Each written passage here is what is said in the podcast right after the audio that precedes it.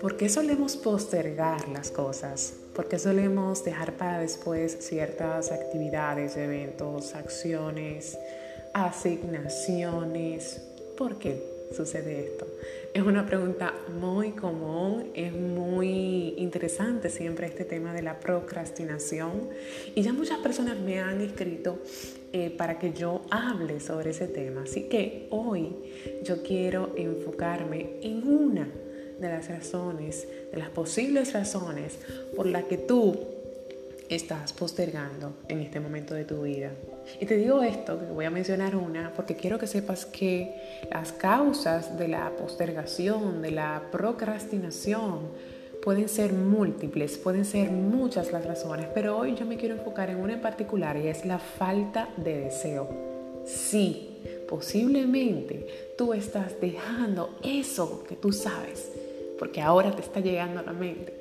Tú estás dejando siempre eso para después y siempre lo estás postergando porque realmente no lo deseas. Escúchame bien, no lo estás anhelando lo suficiente. No te gusta o no lo deseas. Y cuando digo que no te gusta o no lo deseas, me refiero al resultado, me refiero a la meta final, me refiero al objetivo final, no meramente a la acción. ¿Por qué? Porque ciertamente si, por ejemplo, para que lo entiendas mucho mejor, tú quieres perder peso, tener unos glúteos bien tonificados, tener unos cuadritos bien bonitos, posiblemente tú no ames o no desees el hecho de tener que ir al gimnasio, de hacer ejercicios, que comer lechuga, que comer zanahoria, que comerte todos esos vegetales, quizás no lo ames y no lo deseas. Yo me estoy refiriendo al hecho de que tú no estás amando el posible resultado que podrías tener. No lo amas lo suficiente. Y por eso tu cuerpo, tu mente sobre todo, lo está viendo como una obligación o es que yo tengo que. Ojo, quiero hacer un énfasis en esta parte. Hay mucha diferencia, hay mucha diferencia en un yo debo o yo tengo que hacer a un yo quiero y yo deseo. Vuelvo y te repito, debo versus quiero. Tengo versus deseo. No es lo mismo, no es la misma señal que tú le estás enviando a tu subconsciente. Y eso es lo que yo quiero que tú te lleves hoy, este lunes, con propósito. Yo quiero que tú analices qué es eso que siempre estás dejando para después y si realmente lo que tú te dices a ti mismo y a tu subconsciente es que tú tienes que hacerlo o es que tú quieres. Porque de verdad tú crees que tu cuerpo va a realizar un mínimo movimiento, aunque sea de un dedo, si no quiere hacer algo.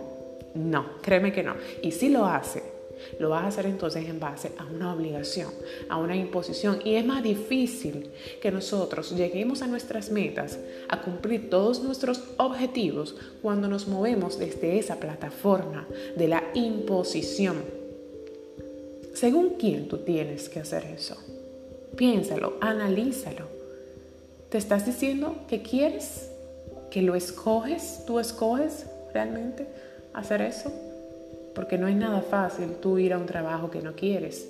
No te gusta el hecho de ir diariamente a ese trabajo, pero sí te gusta el resultado final que es cobrar los 15 y los 30, te gusta por la posición que tienes, te gusta porque al final te da un estilo de vida Posiblemente no disfrutas el hecho, pero sí el resultado y por eso lo sigues haciendo con amor, por eso lo sigues posiblemente disfrutando de alguna manera u otra y lo haces, lo haces y nadie tiene que empujarte a que lo hagas. Óyeme la palabra que, que, he utilizado, empujarte.